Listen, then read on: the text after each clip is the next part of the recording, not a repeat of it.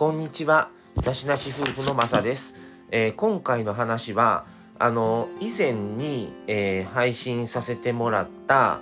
えー、生きがいにつながるかもわからないんですけども、社会貢献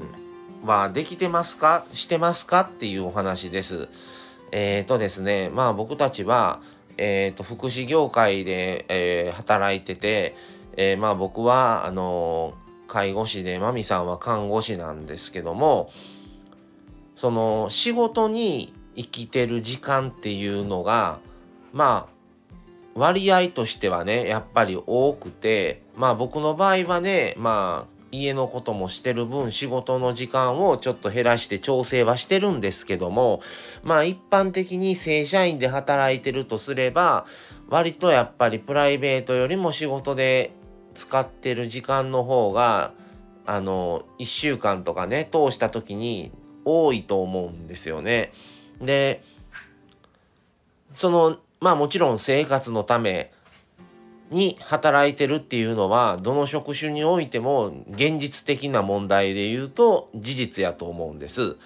ただその生活のためだけに働くっていうのももうそのために職場に自分の身を投げてもうねもうその職場でずっとまあ勤務をして捧げるというかねまあ骨をうずめるという言い方もねよくしてましたけどもう今はねそういうためだけに仕事に費やすっていう時代ではないのかなって思っててもう以前と違って今フリーランスをされる方も増えてきてたりとか働き方改革っていう言葉もあってまあ自分のねペースに合わせて働くっていうのもあの一つかなという時代になってるんですけどもじゃあその社会貢献っていうのはどういうことかっていうとそのやっぱり何かをまあ得るためにそのお金だけのためにっていうのはそれがね例えばそれこそ本当に給料がねすごくいいとこだったらお金のためにで割り切れると思うんですけどもあのまあ僕はね介護で以前まあ主任をやってて新人とかね後輩が入ってきた時にやっぱ教える立場でもあったのでその時にそのやっぱ仕事でね費やす時間が多い割には介護っていうのは給料って安いんですよね。ってなったらはっきり言ってアホらしいっていう部分も出てくるんですよ。じゃあその給料以外に何か得るものがないとやっぱり続かないと思ってて介護は。あのー、そういう時にじゃあ何で得れるものっていうのはそのやりがいそのやってもらったことにやったことによってお礼を言うてもらったりとか自分がこういうふうにしたいっていう考えがあってそれをあの実際現場で生かしてそれがまあ達成したりとか成功した時にはやりがいを感じると思うんですけどもそういうことでその何か誰か様のそのお役に立ってるとかいうことが実感できたらまあその社会貢献できたなというかまあそのね生きる意味があったなとかそのそのことをやった価値があったなっていうふうになると思うんですよね。で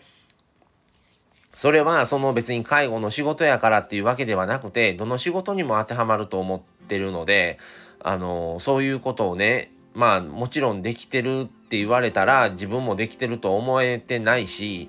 ただやっぱりそのね何かのためにあのどっかどこかの誰かのためにじゃないですけどもどこかでそれが役に立ってる時があればいいなとは思思ったりはもちろんするんです。でまあこのなしなし夫婦もあの今後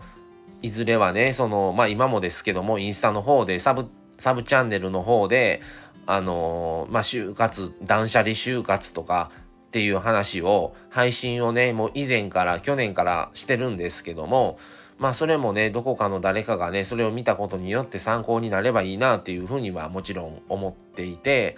まあそういうこともねいずれはもうちょっとあの本腰をそっちの方にあのシフトしていってあのやればいいなというふうには思ってるんですけども皆さんも日常を考えた時にこのお金っていうのとは別に置いといて社会貢献誰かのために立ててるというかそういうことがもし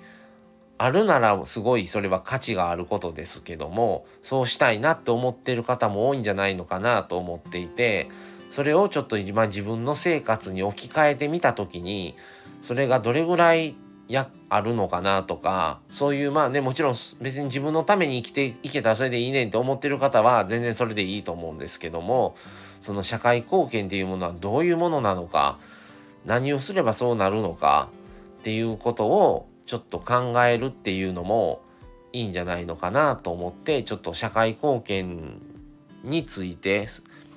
まあそれがねどこまでの達成どうなれば達成でどうなればまだ達成じゃないっていうその物差しも人それぞれ違うと思うんですけどもまあそういうことをちょっと考えるっていうのも一ついいんじゃないのかなと思ってこの社会貢献は果たして自分た自分にとって考えた時にできてますかっていうお話をしようと思ったんですね。なので是非皆さんもちょっと家族のこともそうですけども置き換えてみてどれぐらい達成できてるのかどういうふうにして達成できるようになりたいなって思ってるのかまたあのコメントなどいただけたら嬉しいなと思います。はいということで今回は、えー、社会貢献はできてますかっていうお話をしてみました。はいまた次回をお楽しみに。それでは今日はこの辺で失礼します。